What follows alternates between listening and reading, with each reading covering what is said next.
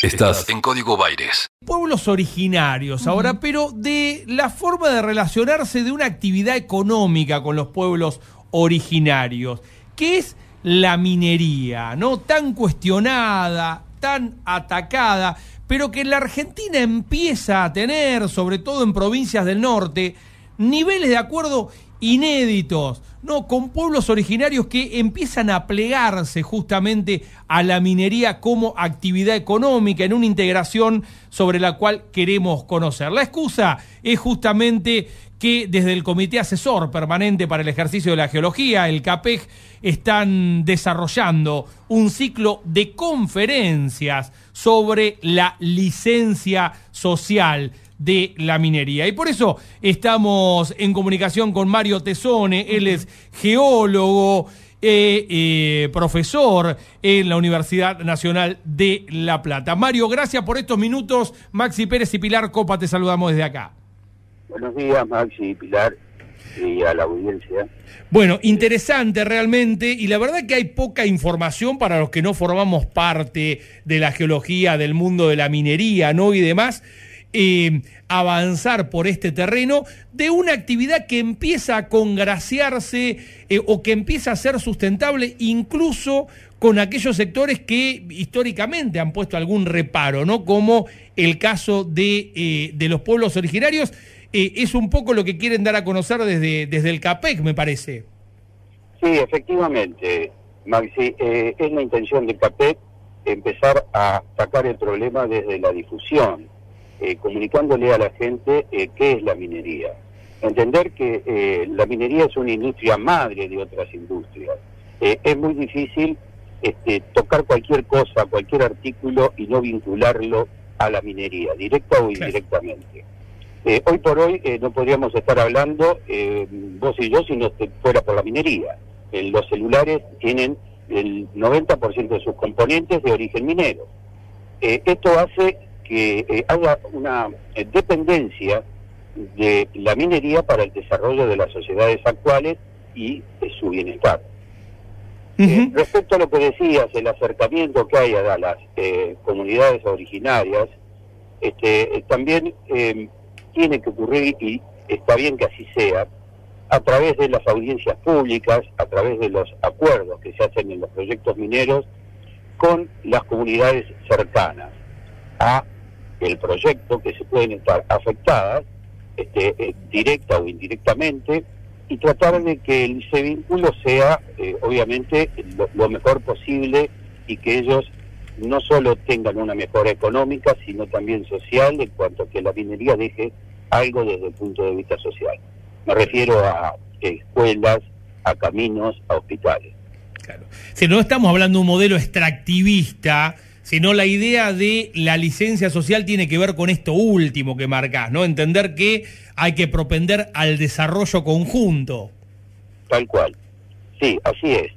Eh, el objetivo es la extracción, claramente. Sí, sí, sí, por supuesto. Ver de, qué, ver de qué manera eso puede ser sostenible en el tiempo, este, pensar en las generaciones futuras que también van a necesitar de la minería. Este, y es un recurso no renovable. Mario, en ese sentido, el, puntapié inicial de este ciclo de conferencias del CAPEG va a tener además a Roberto Lencina, que es, eh, a ver si, si, si exagero, me lo presentaron como el Messi del área, ¿no? De lo que tiene que ver con el relacionamiento público este, con los pueblos originarios en relación a la minería. Sí, sí, sí, realmente Roberto ha, desarrollado una actividad este, muy importante y bueno, y tiene alta experiencia en el manejo y las relaciones con las comunidades originarias y bueno, creemos que es una manera de ir este, dando a conocer eh, cómo se puede eh, hacer o llegar a ser compatible este, esta actividad con el resto de las actividades regionales. Este, me parece muy importante que eh, participe en la figura de la audiencia pública que se contempla este, en la minería, eh, que participe en las comunidades afectadas a los proyectos, tener la opinión de ellas y, ver en qué se puede este, convenir para este, tener una, eh, una mejor sostenibilidad de la actividad. ¿Qué rol cumplen en esa, en esa negociación, en esos niveles de acuerdo, los profesionales de la geología, porque entiendo que uno puede pensar en eh, los pueblos originarios, los habitantes, los vecinos de las regiones, las empresas y necesariamente los profesionales, los geólogos son los que quedan en el medio casi este, como obligados a actuar de mediadores. Sí, muchas veces eh, quedamos como los malos de la película, realmente, este, porque somos los que buscamos y los que encontramos el recurso. A partir de, eh, la búsqueda y eh, el éxito, a veces, y a veces no, ¿no? Pero a veces el éxito de, del hallazgo, que comienza a desarrollarse un proyecto minero. Ese proyecto minero requiere tener informes de impacto ambiental, tanto sea en las etapas de prospección, exploración y explotación no solo tenerlo, sino que esos informes tienen que estar aprobados por el organismo competente de la provincia, donde están, uno está dando un cronograma de las tareas de investigación y de restauración en los proyectos mineros este, y llevado, se tienen que ir llevando adelante a medida que se va desarrollando el proyecto. Es decir, hay, esto es interesante, eh, lo que quiere decir esto es que hay garantía. Después habrá que hacer un seguimiento, ¿no? Yo siempre tratando de pensar en los detractores de la minería. Más allá de, como decimos, no podríamos ni siquiera mantener esta comunicación telefónica si no fuera por este, la minería en estos momentos. Pero quiero decir, hay, existen mecanismos para ofrecer garantías de sostenibilidad, de sustentabilidad. Minería no es que llega una pala mecánica, tira abajo este, la sierra, saca lo que diga y deja todo hecho un desastre. No, no, claro, eso no, no debe ocurrir. Hoy por hoy está en manos de los estados, de los estados provinciales, ese control, a través de, como te digo, de esos informes de impacto ambiental que, tienen que ser previamente aprobados por los estados provinciales, por los organismos competentes de los estados provinciales. Este, o sea que el Estado tiene la posibilidad de llevar esto adelante. Esto más o menos, para que tenga una idea en el tiempo, comienza a regir a partir del 97, 98, en la provincia de Buenos Aires, un poco más allá a lo mejor en las otras provincias, pero en términos eh, es en términos temporales es relativamente nuevo, la instrumentación o la concientización ambiental en nuestro país. Este, no obstante, eh, existen pasivos ambientales eh, cuando no había leyes ambientales que han quedado esos pasivos. Eso también es una realidad y hay que asumirlos y ver la manera que se puedan componer esos pasivos. Este, desgraciadamente muchas de las empresas que lo han generado eh, ya no se encuentran vigentes o, no tienen, no hay elementos legales como para seguirlo porque no había ley existente. Eh, hoy por hoy las leyes están y hay que hacerlas cumplir. Por supuesto. ¿Cuál es la potencialidad del desarrollo de la minería en Argentina? Bueno, la minería también en Argentina se comienza a desarrollar a partir de la década del 90. Imagínate que es también relativamente nueva. No somos un país minero con, historia minera como puede ser Chile. Este, no obstante, eh, se han alcanzado este, a desarrollar algunos proyectos eh, metalíferos muy importantes y otros no metalíferos.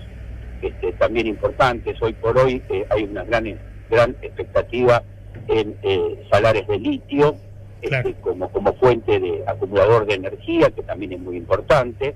Eh, bueno, hay algún desarrollo de la minería metalífera y la minería no metalífera va muy atada de la mano con, con el tema construcción y obra pública, que hace que tenga momentos mejores en cuanto a la producción que otros, ¿verdad? Por supuesto. ¿Cuáles son las expectativas para este ciclo de conferencias que, están arrancando? Bueno, la expectativa es, hacer llegar a la gente eh, eh, qué importancia tiene el, sector, primero. Eh, yo diría que las cosas hay que enfocarlas primero desde ese punto de vista. Es decir, bueno, ¿es importante la minería en el país o no? ¿Para qué sirve la minería? ¿Para qué se usa la minería? este, posteriormente ver los beneficios económicos que tiene y ver realmente y encarar los impactos ambientales que tiene y ver la forma que se pueden mitigar y restaurar esos impactos ambientales que hay que asumirlos como cualquier otra actividad, no hay que negarlos, hay que abrir las puertas de la minería a la sociedad. Bien, este creo que tiene que ser el mensaje, Mario, ¿no? Es decir, la minería tiene impacto ambiental, sí, efectivamente, pero sin la minería decir, el desarrollo de la vida moderna es realmente este, muy, muy difícil. Sí, realmente. Eh, gracias por estos minutos. No, por favor. Un fuerte abrazo. Mario Tesone, geólogo, docente de la Universidad Nacional de La Plata. ¿sí? Un intento de... Yo cuando tomé contacto con esta información me desayuné con la, de la existencia de acuerdos mineros con pueblos originarios del norte del país. Sí. Claro, después de eh, largas negociaciones que no llevaron solamente a una adaptación de los vecinos de las zonas mineras, sino de los proyectos mineros en sí mismos. Claro. ¿no? Llegar a un consenso. De también. exactamente, de entender que el modelo netamente extractivista, que es más parecido a voy con la pala mecánica, saco todo lo que tengo Y que sacar que y a otra cosa mariposa, es decir, no puede tener vigencia. No puede tener vigencia. Ahora, eh, tampoco es, no, no se puede sacar ninguno de los minerales. No, no se puede sacar ninguno de los minerales. Y la paradoja más grande que tiene esto, la hemos presentado un montón de veces, ¿no? Digo, una campaña en redes sociales en contra de la mega, mega minería es eh, casi un contrasentido, ¿no? Porque cada uno de los elementos eh, que se utilizaron para construir el mensaje que se desarrolla en las redes sociales requirió de la extracción de algún mineral que se consiguió a través de la minería. Esto no quiere decir, bueno, muchachos, hagan lo que quieran, está bien, está fabuloso. No, justamente búsqueda de equilibrios. El equilibrio justo entre música e información. Está en Radio La Plata. Radio La Plata. El nombre de tu ciudad. Tu ciudad. Tu ciudad.